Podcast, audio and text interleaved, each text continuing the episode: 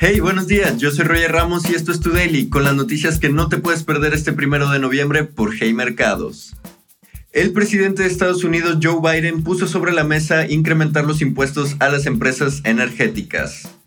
El presidente criticó duramente la industria por seguir transfiriendo los incrementos de precios a los consumidores y por no hacer un esfuerzo por absorber parte del impacto y hacer un segundo frente contra la inflación.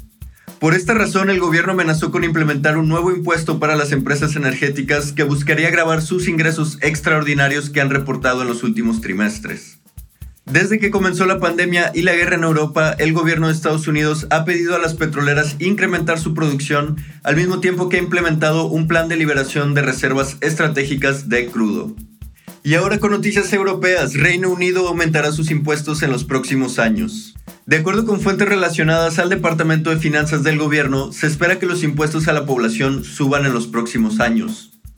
Esto con el objetivo de sanear el hueco fiscal del gobierno que comenzó con una serie de estímulos monetarios que buscaban impulsar la economía desde el inicio de la pandemia. Se espera que la nueva estrategia se dé a conocer el próximo 17 de noviembre, cuando el primer ministro publique el presupuesto fiscal. La propuesta corre en sentido contrario a lo que había propuesto la anterior primera ministra Elizabeth Truss, lo que terminó por costarle el puesto. Y ahora pasando a noticias corporativas, las acciones de Uber saltan después de la publicación de sus reportes trimestrales. La empresa superó las proyecciones de venta y utilidad neta gracias a un aumento en el tráfico de viajes y el retiro de las restricciones a la movilidad derivadas de la pandemia. Sin embargo, la compañía mostró una pérdida de 1.200 millones de dólares, donde prácticamente la mitad está relacionada a una revaluación en la posición de sus inversiones. Y ahora con noticias nacionales, la gente sigue pidiendo dinero prestado. De acuerdo con cifras del Banco de México, la cartera de crédito avanzó 13% en el mes de septiembre, impulsado por todas sus líneas. A pesar de que el incremento en tasas puede desanimar a personas y empresas a pedir créditos, la cartera empresarial mostró un avance de 12% anual, siendo el principal impulsor de la banca.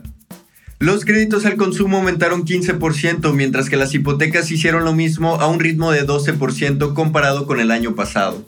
Y continuando con las noticias corporativas, las empresas públicas comparten sus ganancias con sus accionistas. Por un lado, Alpec anunció el pago de un dividendo extraordinario de 0.093 dólares por acción, mientras que Vitro llamó a una asamblea ordinaria de accionistas este próximo 11 de noviembre para votar un dividendo de 0.02 dólares por acción. Y esas fueron las noticias que no te podías perder el día de hoy, primero de noviembre. Yo soy Roger Ramos y esto fue tu Daily por Hey Mercados.